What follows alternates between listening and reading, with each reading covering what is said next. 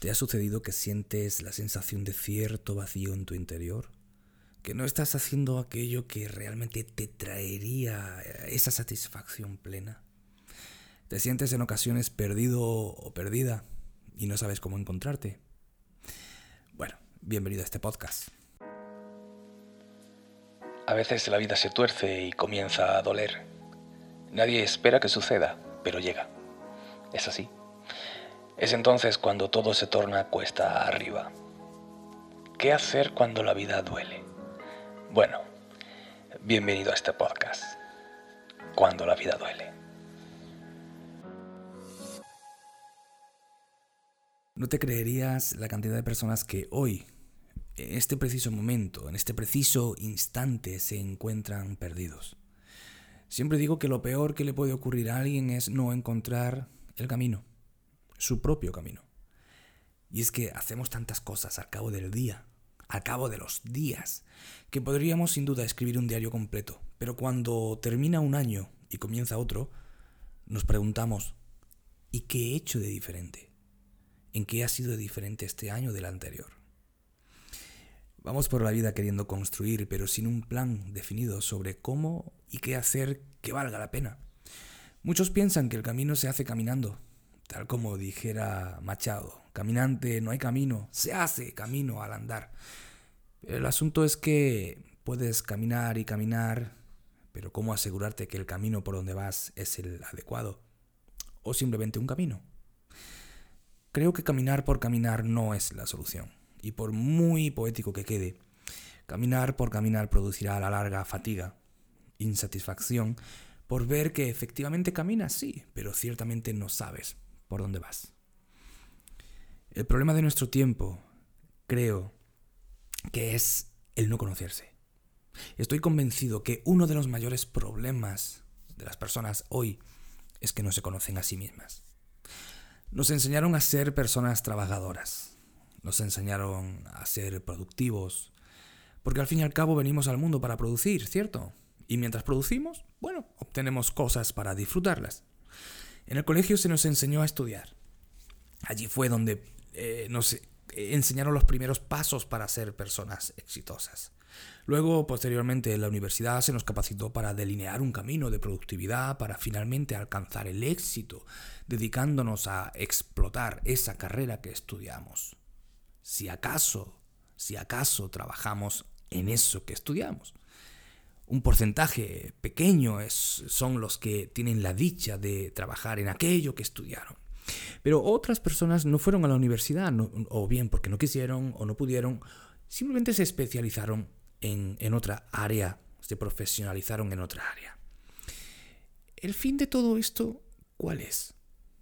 ¿Para qué todo esto? ¿Para qué el colegio? ¿Para qué la universidad? ¿Para qué profesionalizarse en otra área? Bueno, alimentar la maquinaria de consumo, la cual es nuestra sociedad. Esa, esa que nos ha dicho que solo siendo exitosos en el trabajo tendremos el futuro deseado. Un futuro de bienestar y seguridad. Se nos prometió que estudiando y trabajando duro tendríamos la vida resuelta. Pero la pregunta es, ¿a qué se referían? Bueno, a una casa, o dos, a un vehículo, o dos, a un trabajo fijo para toda la vida. Y qué ingenuos fuimos, como si eso fuera real. Pero bueno, al fin y al cabo es lo que se nos dijo. Que si nos esforzamos lo suficiente podríamos disfrutar de la vida con una buena tele de plasma de 52 pulgadas y un, sonido de, y un sistema de sonido envolvente.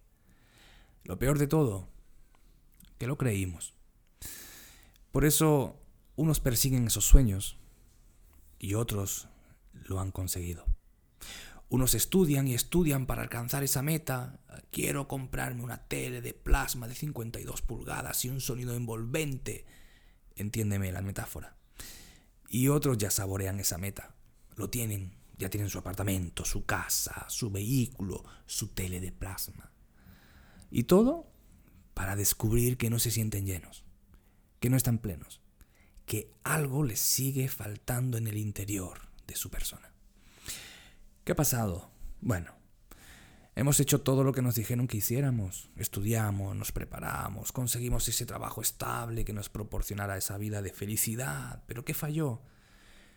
Pues que la vida no es tener y tener, que la vida es mucho más profunda que simplemente seguir alimentando el estado de consumo en donde estamos metidos. La vida de la persona consiste en saberse, en conocerse. Es mucho más profundo que una simple televisión de plasma. Es encontrar mi propósito, por el cual fui creado, por el cual estoy aquí. Por eso mismo, muchos hoy andan de aquí para allá, haciendo miles de cosas, intentando encontrar la satisfacción. Una satisfacción que nunca llega por más cosas que tengan.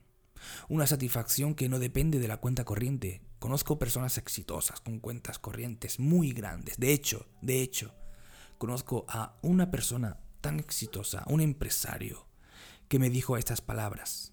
Íbamos en su vehículo y me dijo, Raúl, tengo mucho dinero si quisiera podría comprarme hoy mismo una casa en Miami. Pero no he llegado a ser feliz. Siento que algo me falta y que el dinero no lo puede llenar. Yo denomino a eso sequedad del alma. Hemos comprado el pensamiento absurdo de lo material, lo de ahora, lo tangible, lo plástico, y hemos olvidado nuestra alma, nuestro yo, el para qué estamos diseñados nuestro propósito. Por eso, por eso, te estás secando. Porque te has olvidado en miles de cosas por hacer cada día. Te has olvidado en los miles de quehaceres que tienes cada día. Hacer cosas no es encontrarte. Siempre digo esto a quienes aconsejo. Hacer cosas no es encontrarte. Puedes hacer miles de cosas al día, pero seguir sintiendo por la noche que algo te falta. Puedes cansarte haciendo y haciendo, programando, resolviendo, pero si no estás haciendo conforme a tu propósito, siempre vas a tener esa insatisfacción del alma.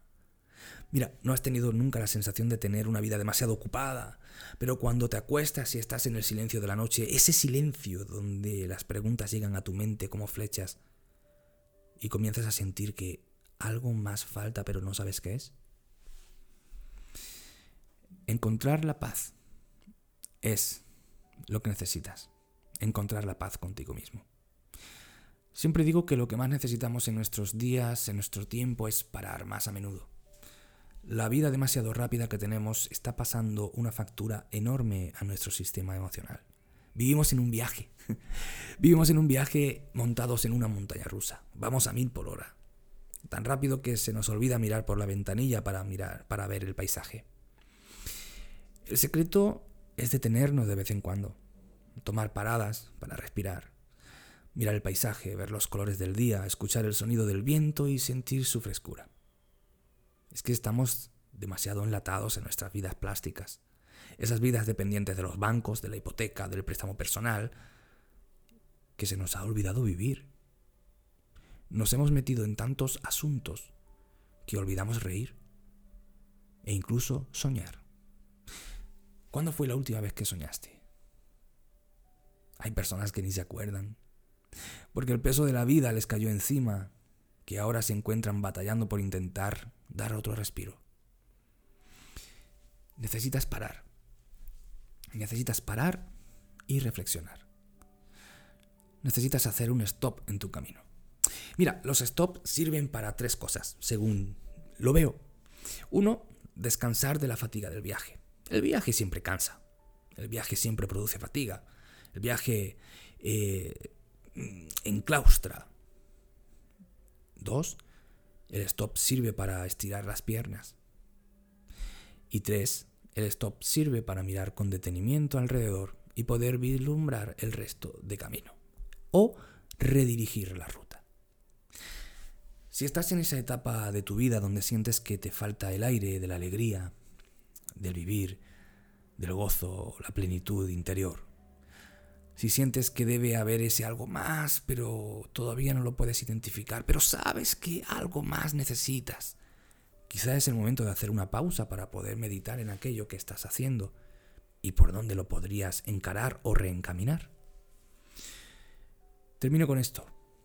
El problema más grande de nuestro tiempo es la vida tan rápida y ajetreada que tenemos porque nos impide tener perspectiva de lo realmente importante.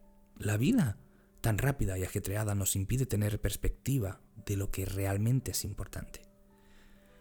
Te doy mi consejo en dos frases.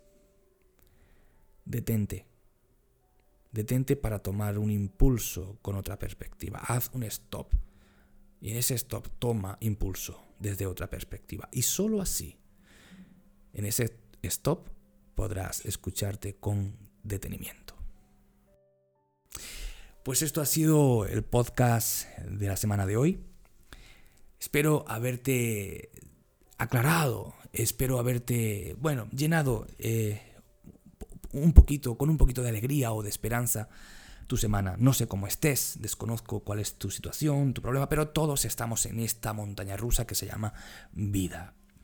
Así que cada semana, pues eh, consejos, consejos eh, para poder eh, alumbrar un poquito más las sendas que a veces se oscurecen. Si no te has suscrito, suscríbete para poder eh, recibir todas las semanas estos consejos, estos tips, estos audios. Y por cierto, si eres también una persona que dice, ah, yo soy muy visual, me gustaría eh, ver estos, estos podcasts en YouTube, bueno, pues también puedes hacerlo. Te invito a que vayas a mi canal de YouTube cuando la vida duele. De todas formas, te dejo aquí la el link en la descripción para que puedas ir. No olvides suscribirte para que te lleguen todos los podcasts y todos los vídeos de una manera automática. Así que que pases una, una muy feliz semana. Chao, chao.